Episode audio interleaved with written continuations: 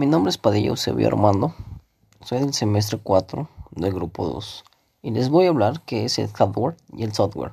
Bueno, el hardware es el conjunto de componentes físicos de, los que están hechos los equipos y los dispositivos.